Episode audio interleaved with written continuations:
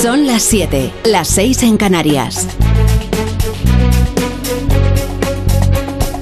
En Onda Cero, La Brújula. Rafa La Torre.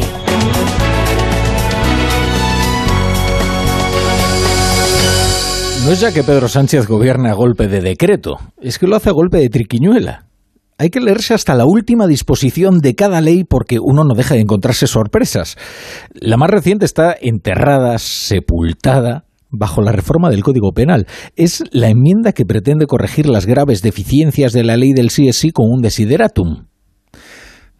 Ahora les explico lo del desideratum. Afortunadamente, en un momento tan tenso de la vida política española también hay tiempo para el humor.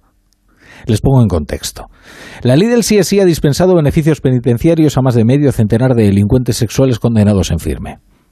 El gobierno sabe que tiene que corregirla, pero no puede hacerlo sin desautorizar hasta la defunción a la ministra de Igualdad, Irene Montero. Así que incluye enterrado entre los legajos de la reforma del Código Penal una enmienda transitoria sin ningún valor jurídico para que los jueces se den por enterados de que están aplicando mal la ley. Como si esto funcionara así. Menos mal que en un momento tan tenso en la vida política española también hay tiempo para el humor. Y en esto vamos a reconocer que Pachi López se está revelando como una estrella del stand-up. Es que es asombroso como alguien que lleva toda su vida sentado en parlamentos demuestra que lo desconoce absolutamente todo sobre la legislación. Lo que estamos haciendo es pegar un toque de atención, como digo, a los tribunales para decir, oiga, no me vayan por ahí.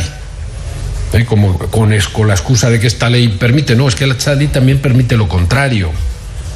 Esta ley también permite compatibilizar lo que aparece en su articulado con el Código Penal para que no haya rebajas de condena si entra dentro de la horquilla de esta ley. Es que siglos de tradición jurídica resumidos en oiga no me vaya por ahí. El concepto oiga no me vaya por ahí, ya saben ustedes, jurídicamente tan enraizado. Y luego esto de la excusa. O sea que los jueces actúan con la excusa. Es que los jueces están deseando soltar a los violadores, ¿saben? Tiene que venir Pachi López a decirles a los jueces que violar está mal. Pero más allá de los gags de Pachi López hay algo más profundo, más allá de la invalidez jurídica de este sieratum de la ley del CSI, es que sencillamente no se puede legislar así, utilizando leyes para enmascarar otras reformas o como caballos de Troya de disposiciones que nada tienen que ver. Ahora que tal y como están las cosas, como para pedir que se mantengan las formas. La brújula con la torre.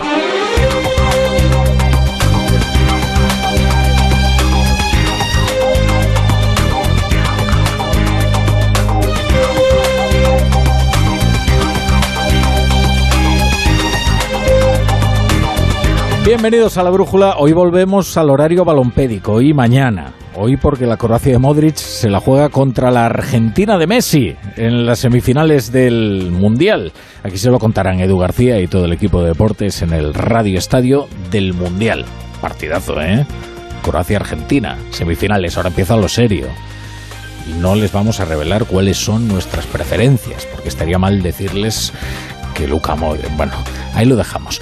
Más que una ley ómnibus, lo que ha impulsado el gobierno esta semana es una ley botillo ahí todo apretado, la malversación, la sedición, el constitucional, la ley del sí es sí, todo apretadito para quitarse los asuntos incómodos antes de que termine la legislatura. No es de extrañar que uno de los refundadores del PSOE, este sí un verdadero histórico, Alfonso Guerra, considere que se está haciendo una peligrosa decantación de la Constitución que es una forma finísima de decir que Pedro Sánchez está incurriendo en una mutación autoritaria de la Constitución por la puerta de atrás. De alguna manera, aunque no contra la letra, pero sí contra el espíritu, se modifica la Constitución cuando se quiere eliminar que el Consejo Judicial ya elija por mayoría absoluta y no por tres quintos. Cuando se, se pone en la Constitución o en la o en las leyes una mayoría de tres quintos es para forzar un acuerdo, para que nadie pueda con una minoría cambiar las cosas sustantivas, las reglas del juego. Hay un intento en estas modificaciones un intento de mutar lo que dice la Constitución sin cambiar la letra de la Constitución. Esto es casi lo más suave que ha dicho Alfonso Guerra esta mañana. ¿eh? Ha estado muy duro Alfonso Guerra más de uno a las preguntas de Carlos Alsina. Eh, tan duro como ninguno de los socialistas que aún se mantienen en activo. Quiero decir que a Guerra los socialistas de hoy lo consideran una reliquia, así que él habla con una libertad que ningún otro se permite. Por ejemplo, se permite ridiculizar al César, al Pedro Sánchez que fantasea con cómo le recordará la historia. Él ha dicho que por haber exhumado un, cadáver, pues, pues vaya una gloria. No, no creo que eso sea un motivo. Yo creo que habrá otras cosas más sustantivas que le hagan recordar, aunque la verdad es que tal como está la política en España, dentro de muy poco no lo recordará nadie. Bueno, y lo más relevante de toda la charla que ha mantenido con Alsina, la certeza, no la certidumbre, ni la sospecha, ni la intuición, la certeza de que Pedro Sánchez accederá a la petición de Esquerra para celebrar un referéndum para la independencia. Hombre, las dudas sobre la posibilidad de que se vaya a hacer ya son pocas, porque en todo lo que se ha dicho por que esto no pasaré, se ha pasado. Entonces es bastante probable. Lo que pasa es que, claro, todo se disimula. Lo van a endulzar. ¿Qué van a decir? ¿El referéndum sobre la autodeterminación? No referéndum acerca de los acuerdos que ha habido entre el gobierno de España y los líderes de la independentista de buscarle un disfraz ya se encargarán los rábulas, ¿no? Esto de los rábulas era una cosa que le gustaba mucho a Alfredo Pérez Rubalcaba, que es referirse de forma despectiva, ¿no? A los abogados que hacen triquiñuelas, precisamente para disfrazar un referéndum de otra cosa, ¿no? Claro que lo más dañino para Pedro Sánchez no es lo que Guerra pueda decir, sino lo que está diciendo Oriol Junqueras.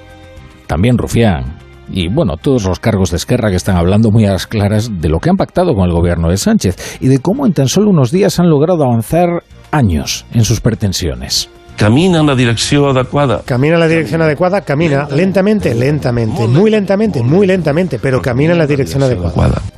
Junqueras habla en Radio Nacional y reconoce que el gobierno está yendo en la dirección adecuada para Esquerra, que por si alguien lo duda es en dirección contraria a los intereses de España.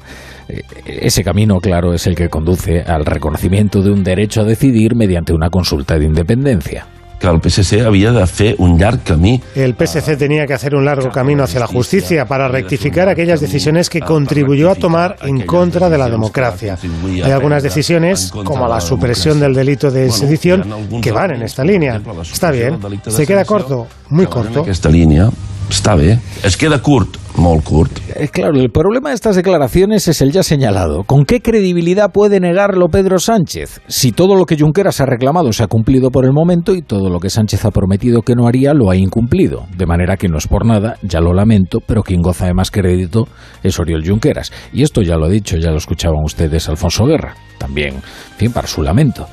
Y ahora escuchemos al díscolo intermitente, que es Emiliano García Paje, presidente de Castilla-La Mancha.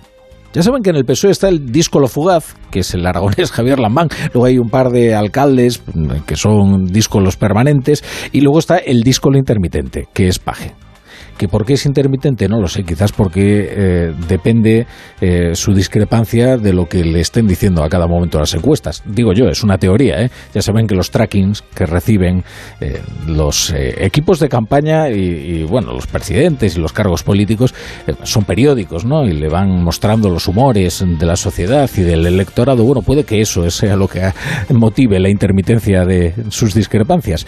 Esta vez el castellano manchego ha ido un poquito más allá del habitual pellizco de varón al que nos tiene acostumbrados. Claro que, atendiendo al antecedente de Javier Lambán, veremos cuánto le dura la gallardía. Coincido de entrada bastante con las declaraciones que he escuchado hoy de Alfonso Guerra, que por cierto coinciden bastante con las declaraciones que escuchaba no hoy, pero sí antes de ayer al presidente del gobierno. Este es un momento difícil ¿eh? y grave. De manera que lo primero que quisiera es que nadie le quite importancia ni piense que esto pasa y que la gente es tonta y que se olvida. ¿eh? Lo primero que me molestaría es que nos tomen por tontos. Soy muy contrario a la decisión del gobierno. Insisto, muy contrario. Pero soy muy contrario a la decisión del gobierno precisamente porque soy muy coherente con lo que le escuchaba al gobierno tiempo atrás, incluso antes de las elecciones. Soy muy contrario a lo pactado con los independentistas. En Onda Cero, La Brújula, Rafa La Torre.